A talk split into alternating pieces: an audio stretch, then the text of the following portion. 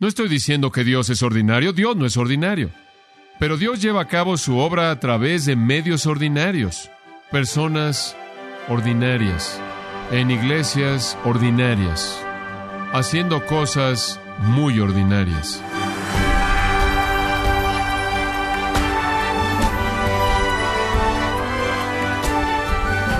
Sea usted bienvenido a este su programa Gracias a vosotros con el pastor John MacArthur.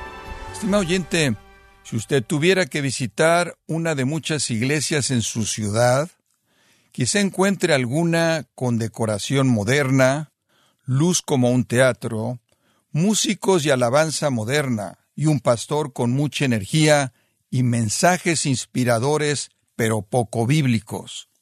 Todo esto porque consideran importante hacer de la iglesia un lugar cómodo para el no creyente.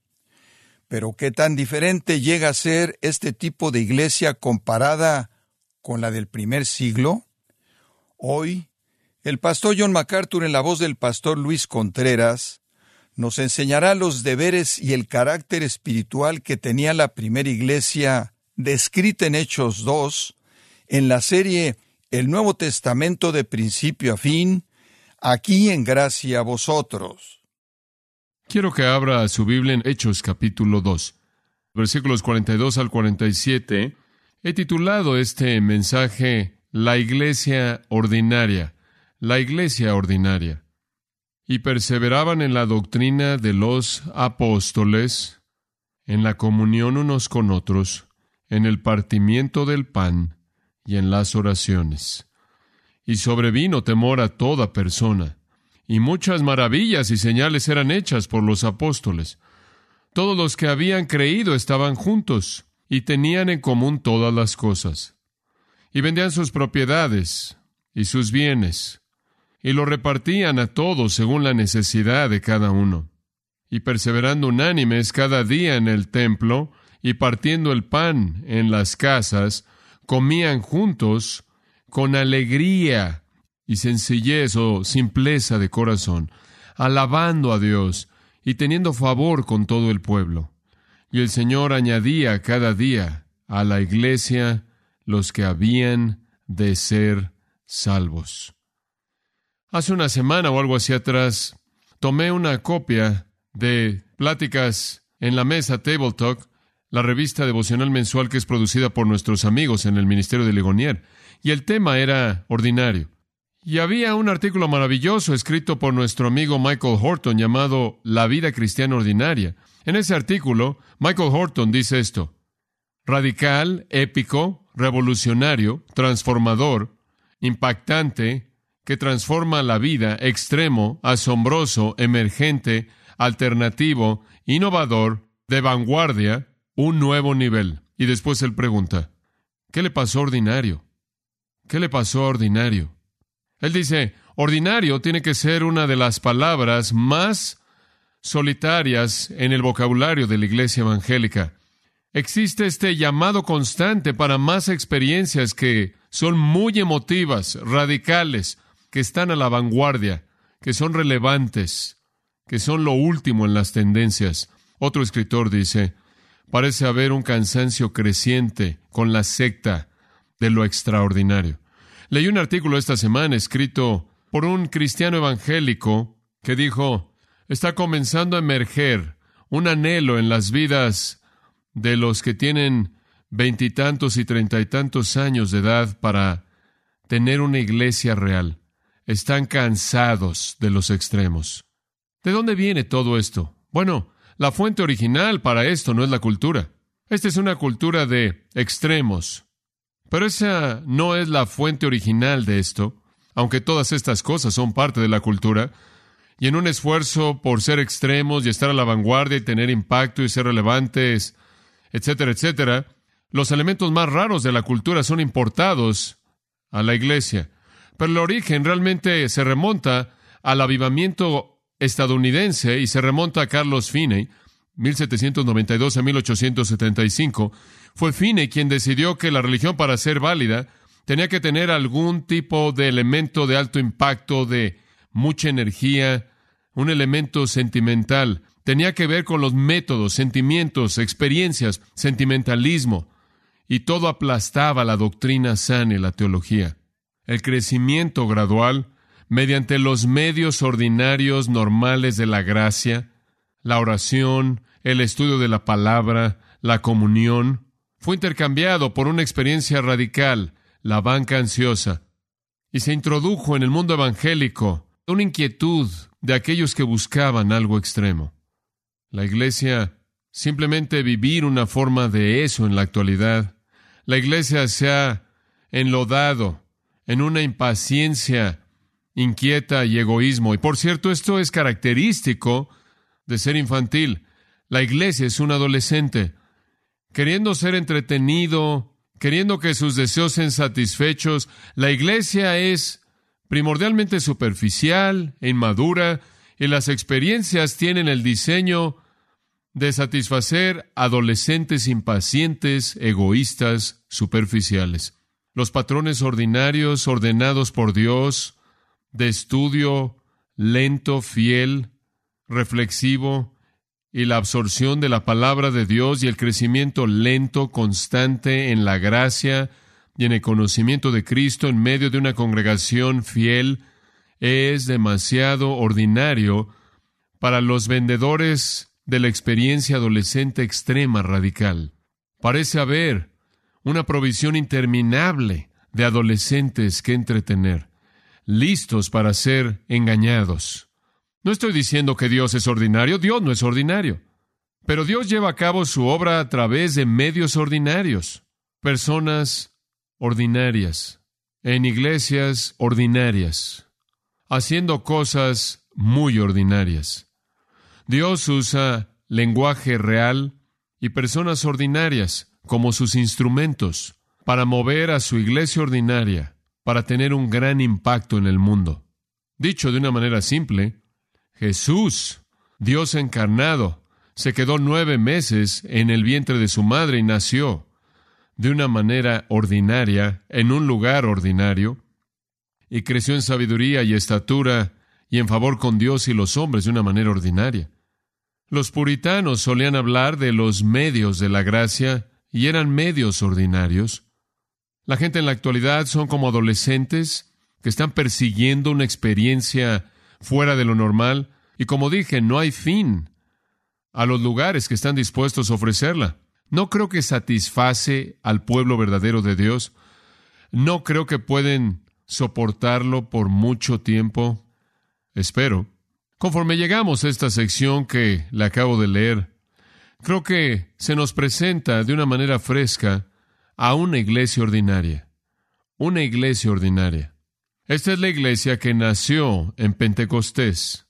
Sí, los apóstoles estuvieron ahí, y debido a que los apóstoles estuvieron ahí, según el versículo 43, se estaban llevando a cabo muchas maravillas y señales por los apóstoles. Ahora, ese es el elemento que es diferente de la vida ordinaria de la iglesia en la actualidad y no esperamos eso porque eso estaba asociado con los apóstoles y ya no hay más apóstoles. Esa primera iglesia fue una iglesia ordinaria. Jesús había ascendido, envió al Espíritu Santo, mediante el Espíritu Santo colocó a todos los creyentes en el cuerpo de la iglesia, los llenó con el poder del Espíritu. El Evangelio fue predicado por Pedro, Jesús declarado como Señor y Mesías, tres mil personas creyeron, fueron bautizadas, la iglesia nació, 120 más tres mil nos lleva a tres mil ciento veinte. La primera iglesia se congregó en la fiesta de las primicias, Pentecostés. ¿Cómo era esa primera iglesia? Unos cuantos recordatorios que me impactaron conforme pensaba en esto y quería compartirlos con usted, estaban involucrados en lo que consideraríamos ser acciones ordinarias, realidades ordinarias. Versículo 42. Y perseveraban en la doctrina de los apóstoles, en la comunión unos con otros, en el partimiento del pan y en las oraciones. Queridos amigos, esos son los medios de la gracia. Esas son las cosas ordinarias en las que toda iglesia debe estar involucrada. Esta es la vida de la iglesia. No hay nada ahí acerca del entretenimiento. Nada ahí es espectacular.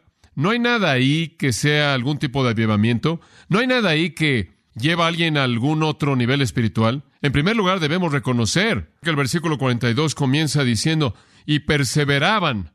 ¿De quién habla? El perseveraban. De las tres mil almas que fueron salvadas. Entonces, lo primero que debemos decir acerca de esta iglesia, la iglesia ordinaria es salva. La iglesia ordinaria es regenerada. La iglesia ordinaria está constituida de creyentes verdaderos. A menos de que la iglesia sea los redimidos, la iglesia ha hecho una concesión muy seria. Los incrédulos son bienvenidos en venir, pero la realidad inicial, la acción inicial, podríamos decir, en la iglesia, es la acción que Dios lleva a cabo a través de la fe de un individuo para darle vida a ese individuo, de tal manera que la iglesia ordinaria es una iglesia salva. Todos los profesantes eran poseedores. Este es un comienzo sorprendente, sorprendente, ¿no es cierto? Porque tres mil personas son salvas al final de un sermón en un día. Esta es la obra poderosa de Dios para congregar a su iglesia. Hay muchas iglesias en la actualidad a quienes les gustaría hacer que los incrédulos se sintieran como si fueran parte de la iglesia y borran la línea. Pero una iglesia ordinaria es una iglesia como la iglesia tesalonicense. ¿Usted se acuerda de ellos? A la iglesia de los tesalonicenses en Dios Padre y el Señor Jesucristo Siempre damos gracias a Dios por todos vosotros, recordándose nuestras oraciones, recordando su obra de fe, su labor de amor y su constancia en la esperanza de nuestro Señor Jesucristo en la presencia de nuestro Dios y Padre, conociendo, hermanos amados por Dios, de vuestra elección, ordinaria por definición bíblica. Esto quiere decir que somos un cuerpo de personas que estamos en Cristo. Y no vacilamos en decir eso. Eso es lo que somos, eso es lo que debemos ser para ser la iglesia verdadera. Apocalipsis capítulo 2, la iglesia en Pérgamo dice en el versículo 14, en la carta a ellos, pero tengo unas cuantas cosas contra ti porque tienes ahí algunos que se aferran a la enseñanza de Balaam, que continuaban enseñando a Balac para poner una piedra de tropiezo ante los hijos de Israel, a comer cosas sacrificadas a los ídolos y a cometer actos de inmoralidad. Y también tienen algunos que de la misma manera se aferran a la enseñanza de los Nicolaitas. Por tanto, arrepentíos, de otra manera vendrá a vosotros rápidamente, y haré guerra contra ellos con la espada de mi boca. Esa es una iglesia que hace concesiones. Esa es una iglesia que hace concesiones.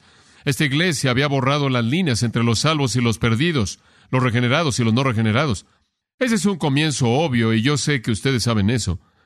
Lo segundo que podremos decir acerca de una iglesia ordinaria es que una iglesia ordinaria es una iglesia comprometida con la palabra de Dios.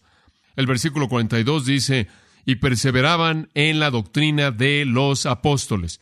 La doctrina de los apóstoles. Eso es simplemente una referencia al hecho de que los apóstoles eran los portadores de la revelación divina que fue certificada por los milagros que llevaron a cabo, los cuales los certificaron como voceros para Dios.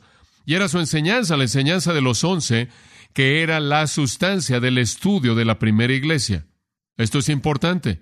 Una iglesia ordinaria es una iglesia que está completamente involucrada en el estudio de la verdad bíblica. Fueron los apóstoles y sus asociados los que eventualmente escribieron su doctrina y compusieron el Nuevo Testamento. El Nuevo Testamento. La doctrina es todo.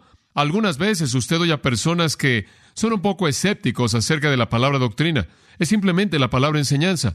Algunas traducciones del versículo 42 dicen la doctrina de los apóstoles. Algunas dicen la enseñanza de los apóstoles. Didaqué es simplemente una palabra para enseñanza. Es simplemente verdad enseñada, verdad dispersada, verdad diseminada. La enseñanza domina una iglesia en donde la gente está redimida. Una iglesia ordinaria es una iglesia salva. Una iglesia ordinaria es una iglesia que está totalmente comprometida con renovar sus mentes mediante la palabra de Dios. La gran comisión que vino a los apóstoles, ¿qué les dijo el Señor? Id y haced discípulos de todas las naciones, enseñándoles que guarden todas las cosas que os he mandado. La doctrina es el corazón de la vida de la iglesia. La Biblia entera es la fuente de esa verdad. Esta es una iglesia ordinaria, no una iglesia extraordinaria, sino una ordinaria de acuerdo con la definición de Dios. Y después, si usted regresa al versículo 42, no solo perseveraban en la doctrina de los apóstoles, sino también en la comunión unos con otros. Coinonía, unión espiritual, unión espiritual. La iglesia es una asociación. La iglesia coinonía significa compañero de equipo, asociado. Ellos estaban juntos. No eran espectadores, no eran asistentes de medio tiempo. Ellos vivían su vida en un tipo de comunión maravillosa. Una iglesia ordinaria no es un acontecimiento para que la gente venga y vea. Una iglesia ordinaria es una comunión, es una vida compartida, es una comunión práctica. Hebreos nos dice, usted recuerda eso en el capítulo 10, a no dejar de congregarnos porque nos estimulamos unos a otros al amor y a las buenas obras. Es donde usamos nuestros dones espirituales para edificarnos unos a otros. Es donde cumplimos los unos a otros, amándonos unos a otros, instruyéndonos unos a otros, orándonos por otros, reprendiéndonos unos a otros, lo que sea. Una iglesia ordinaria es marcada entonces por doctrina sana. Una iglesia ordinaria es marcada por vida, vida vital. Y después, al partimiento del pan. Al partimiento del pan. Eso ciertamente incluye la mesa del Señor. Ciertamente incluye la memoria de la cruz. Pero antes de que la mesa del Señor fuera tomada, generalmente en la primera iglesia había una comida, una fiesta de amor, es llamada por el apóstol Pablo. Una comida que culminaba en un recordatorio de la cruz. Ciertamente, la mesa del Señor es crítica para la vida de la iglesia. Como usted bien sabe, solo el bautismo y la mesa del Señor son las ordenanzas que se han dejado a la iglesia. La primera iglesia establece el tono llamándonos a la mesa del Señor, llamado a congregarse en torno a tomar el pan y la copa y recordar su muerte. Es una iglesia centrada en la cruz, es una iglesia que mantiene ese símbolo. Y después hay otro elemento en el versículo 42, y de nuevo, estas son cosas con las que usted está muy familiarizado, y eso es la oración. Estas son las actividades de la iglesia. Personas verdaderamente convertidas, perseverando de manera continua en la enseñanza que ha venido de los apóstoles y ahora está registrada para compartir de la vida y comunión a la mesa del Señor, la cual los enfoca en las glorias de la cruz y en la oración. Ellos tenían promesas de su Señor allá atrás en el aposento alto los apóstoles, que todo lo que pidieran en su nombre el Señor lo haría para que el Padre fuera glorificado en el Hijo. La oración, no puede haber demasiado de ella, no puede haber suficiente de ella. No importa cuánto ore usted, usted se siente culpable en la mayor parte de su vida por lo poco que usted ora. ¿No es verdad? Cuando ellos se reunieron, oraron, hablando de oración colectiva, reuniéndose a orar. La iglesia no fue un evento, un acontecimiento. Una iglesia no era un lugar en donde había una plataforma para que alguna celebridad, alguna personalidad única, excepcional, estuviera ahí. Simplemente era un lugar ordinario en donde el pueblo de Dios que se habían convertido genuinamente, se entregaron de manera continua a la palabra de Dios, a la comunión, a la mesa del Señor y a la oración. Ordinaria. No solo actividades ordinarias, sino en segundo lugar, actitudes ordinarias. Actitudes ordinarias. Versículo 43. Y sobrevino temor a toda persona. Phobos es de hecho la palabra de la cual usted obtiene la palabra fobia, temor. Había un sentido de que algo sobrenatural estaba presente. Bueno, en su caso, muchas maravillas y señales eran hechas por los apóstoles. Pero aún creo que inclusive aunque los apóstoles se han ido, en una iglesia ordinaria en donde las actividades son la palabra de Dios, la comunión, el enfoque está en la cruz, en la mesa del Señor, y en donde enfrentamos el pecado en nuestras vidas y la oración, en una iglesia ordinaria como esa, hay un sentido de la presencia divina, hay un asombro, algo maravilloso, algo trascendente, algo más que en otros lugares. No terror, sino reverencia.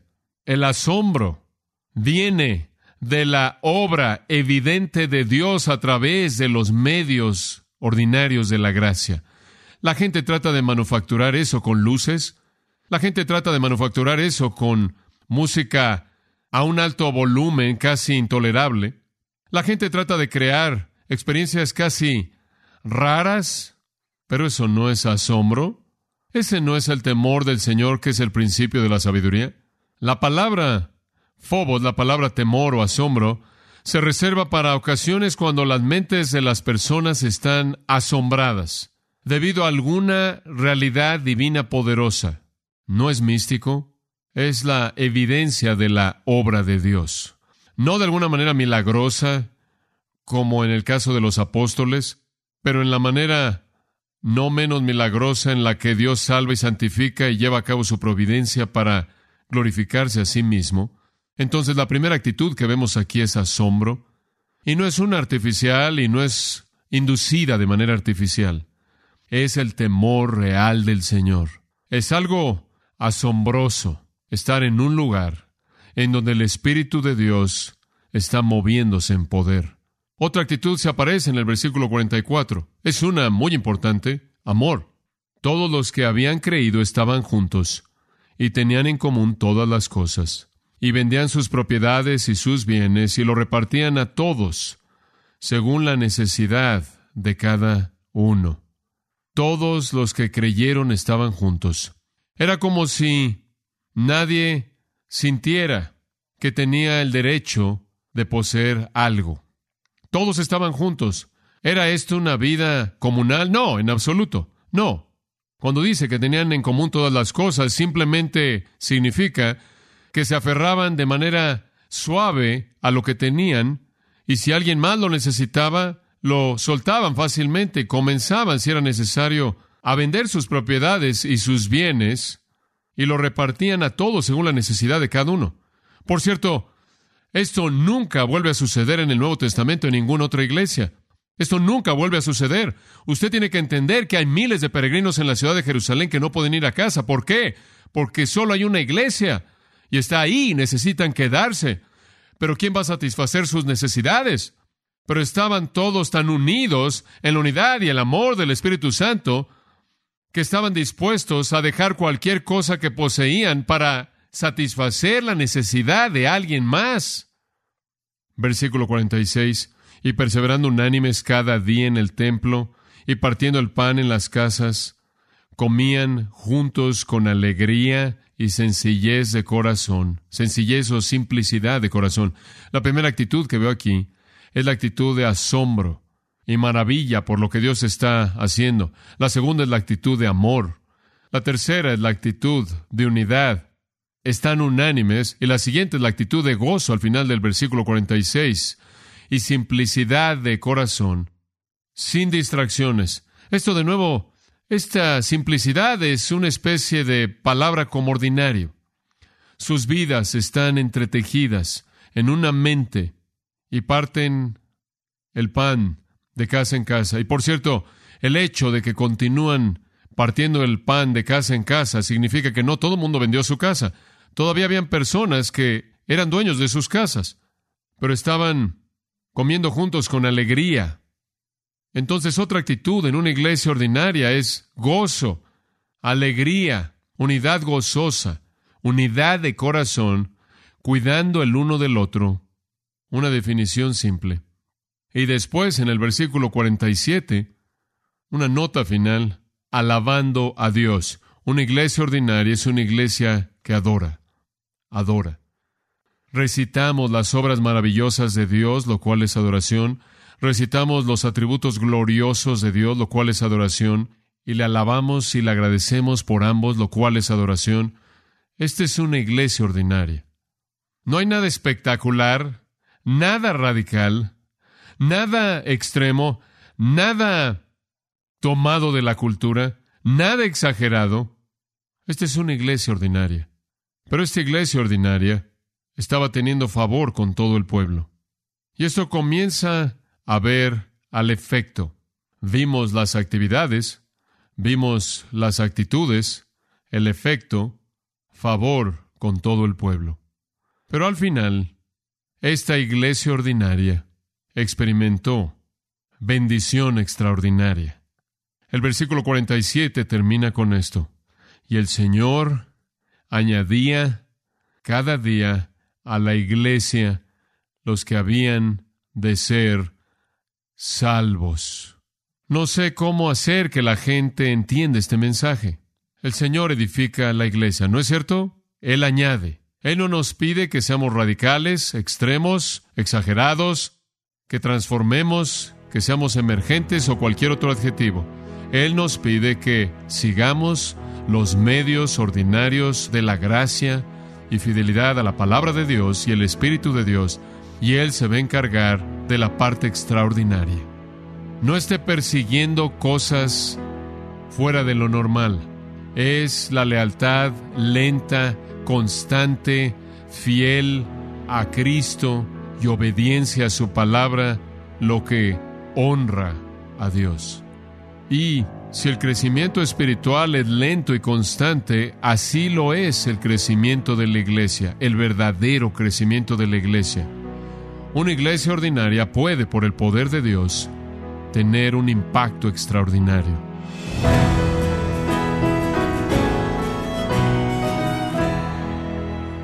El pastor John MacArthur nos enseñó que cuando una iglesia es fiel a los deberes del Espíritu, la obediencia produce un carácter apropiado, el cual a su vez origina un efecto salvífico, cumpliendo así con el propósito de Dios para la iglesia. En la serie, el Nuevo Testamento de principio a fin, en gracia a vosotros. Y queremos recordarle, estimado oyente, que tenemos a su disposición el libro La Predicación, Cómo Predicar Bíblicamente, un libro edificante que es una introducción completa a la ciencia y al arte de crear sermones, abarcando desde el fundamento bíblico de la presentación de un sermón, adquiéralo en la página gracia.org o en su librería cristiana más cercana. Y quiero recordarle también que puede descargar todos los sermones de esta serie, el Nuevo Testamento de principio a fin, así como todos aquellos que he escuchado en días, semanas o meses anteriores, animándole a leer artículos relevantes en nuestra sección de blogs, ambos en gracia.org. Si tiene alguna pregunta o desea conocer más de nuestro ministerio, como son todos los libros del pastor John MacArthur en español, o los sermones en CD que también usted puede adquirir, escríbanos y por favor mencione la estación de radio por medio de la cual usted nos escucha en gracia a vosotros. Es importante conocer no solo el país y ciudad de donde usted nos escucha, sino también la radio. Para quienes contactan nuestro ministerio por primera vez, pueden solicitar una copia del mensaje de promoción sin costo alguno, un mensaje por oyente únicamente. Si usted vive en los Estados Unidos o Puerto Rico, escríbanos a Gracia Vosotros, P.O. Box 4000, Panorama City, California 91412. O puede escribirnos a través del siguiente correo electrónico radio arroba gracia.org. Esto ha sido todo por hoy y queremos agradecerle su sintonía de lunes a viernes en nombre de John MacArthur y del personal de este organismo, invitándole para que nos acompañe en la próxima edición y así juntos continuar desatando la verdad de Dios un versículo a la vez en gracia a vosotros.